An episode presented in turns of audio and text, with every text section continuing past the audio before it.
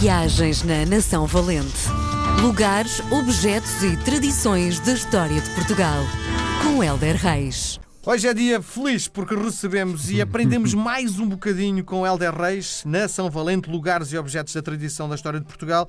Virou a rubrica aqui na RDP Internacional. Helder, bem-vindo. Olá! Já sabes que eu, eu sinto sempre que nunca sou suficientemente uh, efusivo no cumprimento. Não só a ti, que és um querido na apresentação, mas como uh, a quem nos ouve, uh, que somos ouvidos por tanta gente. É verdade. Em tantos sítios do mundo. Portanto, um abraço a todos e que estas histórias sirvam para matar a saudade. Essa Isso. terrível palavra que nos às vezes aperta o coração. Para quem não sabe, o Helder, para além de toda a sua visibilidade na televisão, é um verdadeiro autor de livros. Um, e em 2012 acaba por lançar um livro chamado A Gestação da Chuva. Só a forma como o título aparece é poético. Que livro é este? Olha, é um livro de poesia muito especial porque hum, ele aconteceu. eh, eu comecei a escrever, eh, ainda meu pai era vivo, hum, continuei a apurá-lo no processo em que meu pai estava internado, teve muito tempo internado, e depois acabei quando meu pai faleceu. Ah, não é um livro de luto, nem, mas é um livro muito interessante na minha perspectiva, porque tem uma componente estética muito forte. Foi feito em parceria com um artista plástico chamado Rui Silva. E o livro é muito pequenino, eh, mas eh, tem um- uma estética muito própria da forma de apresentar os poemas, das ilustrações. Há quase um fio narrativo na imagem que acompanha os poemas, que são todos poemas muito pequeninos eh, e que acaba por ser uma homenagem à vida e uma constatação também da, da despedida, não é? que faz parte, por muito que nos custe. Sim, bom, um, pelo aquilo que estás a dizer, é um livro, para além de ser um livro de poesia, é um livro altamente emocional, onde tu pões as tuas emoções todas à flor da pele. Ponho, olha, mas também eu não sei fazer de outra forma, sabes? Ou é com emoção, ou então não vale a pena ser. e todos os meus livros têm imensa coisa de mim. E olha, tenho uma novidade para te contar: que estou a começar a escrever o meu primeiro romance.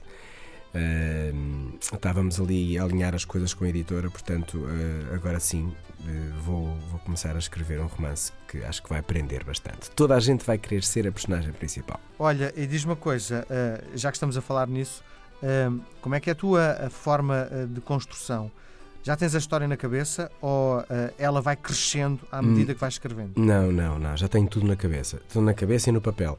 Aliás, eh, a editora já sabe como é que o livro começa, como é que avança e como é que acaba. E para mim é muito mais fácil assim.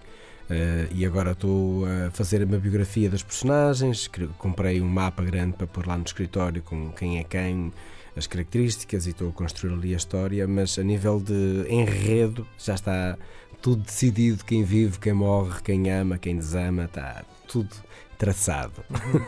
E uh, essa forma de, de inspiração é, uh, no fundo, também a tua forma de observares o mundo? Isto é, as pessoas que te rodeiam estão refletidas nesta tua nova Também. aventura? Também. Eu não consigo, eu não consigo fazer muito. hum, Também nunca tentei, mas pode ser interessante. Escrever, eh, não sendo eu. Mas tudo, tudo aquilo que eu faço de poesia, de prosa, de contos infantis, tem muito, muito, muito da minha observação, do meu cotidiano, pessoas com quem me cruzo, que gosto muito, que não gosto nada, acabam eh, por, eh, por serem motivos de escrita. Mas gostava muito até um dia de escrever com outro nome hum, e com outra linguagem, no, noutra abordagem, quem sabe para a frente, quando eu for mais maduro. Sim, é porque também quando se olha para o teu currículo, vê-se abordagens a coisas completamente distintas, não é? Hum, e às tantas a, pessoa pergunta: ele, escreve para ali, para a direita, para a esquerda, poesia, eh, histórias soltas. hum, de facto, és versátil, não é? Olha, eh, trabalho um bocadinho isso, sabes? Eh, Eu sempre gostei de poesia, isso é um facto. Eh, Sempre escrevi, desde que me lembro, escrevo poemas. E depois, a meio surgiram os contos infantis, tive vários convites, fui aceitando, e de facto foi um género literário que eu me apaixonei. Pá, depois está com os miúdos, e a vibração deles, e as perguntas, e as gargalhadas, e as apresentações com marionetas e fantoches, era super divertido.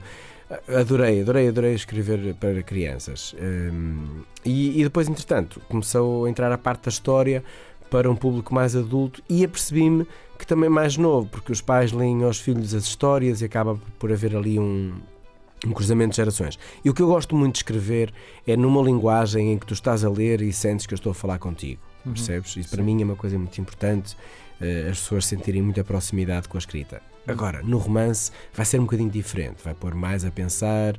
És capaz de ter que ler duas vezes algumas frases para perceberes um bocado uh, o que é que o autor quer levar, não é? Um, mas também faz parte, não é? Claro. E há um pouco de Elder, se calhar, em todas as personagens. Sempre, sempre. Até nas coisas ruins. Até nas coisas ruins. Muito bem. Vamos olhar para a, a, história que nos traz hoje? Olha, hoje é uma história que eu, eu amo, eu adoro a letria. Eu, aliás, eu adoro a mesa. Ponham-me uma mesa e eu tenho imensas saudades de estar com amigos à mesa entre boa comida e bom vinho.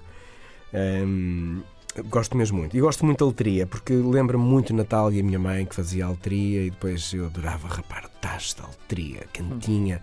É uma tradição muito da nossa família e às vezes até faço a letria fora da época.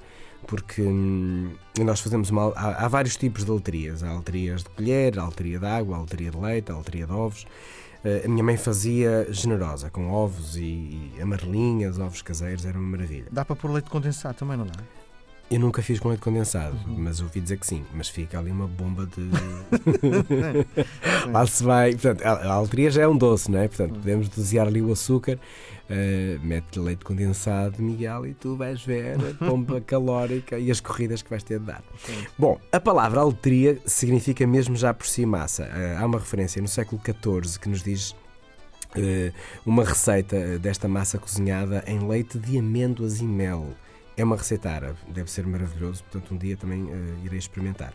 Uh, tal como a origem eh, da palavra al itria uh, significa, portanto, massa, e é assim que ela se diz. os árabes deram-nos este doce que hum, há uma designação doce dos anjos e não é por acaso. Um, em Portugal, já te disse que há alteria de colher e de fatiar, portanto há, há, imensos tipos que depois também vão caracterizando um bocadinho uh, a região onde ela nasce. Das beiras, do Minho, uh, há mais cremosa, menos cremosa, e não é propriamente o gosto pessoal, é a tradição de, daquela terra. Às vezes eu atrevia-me numa zona tipo o Minho, que acho que é mais de colher o Minho Uhum. Ai, a minha de fatiar. Ai, por amor de Deus, não misturo casos. As pessoas quase que ficavam ali uh, ofendidas. Na cultura indiana, chama-se a esta massa cabelos de anjos. O que é muito curioso, porque a alteria tem uma forma muito delicada e de facto uns caracóizinhos. Olha como eu, quando era miúdo, agora tenho cabelo castanho liso, mas quando era miúdo era loiro com cabelo aos caracóis. Parecia assim um bocado quase letria. Hum. E a letria, uh, curiosamente, aqui usamos no Natal, mas no mundo é usado com muitos, muitos destinos. Na Ásia acompanha legumes, na América usa-se na sopa, no norte da África é alourada uh, na frigideira, portanto, anda pelo mundo e anda com 500 mil formas. Em minha casa continua a ser servida muito no Natal, amarelinha à moda da minha mãe. Muito bem. Doce, um grande abraço, voltamos a conversar. Saúde, Chico Coração, obrigado. Viagens na Nação Valente. Lugares, objetos e tradições da história de Portugal com Helder Reis.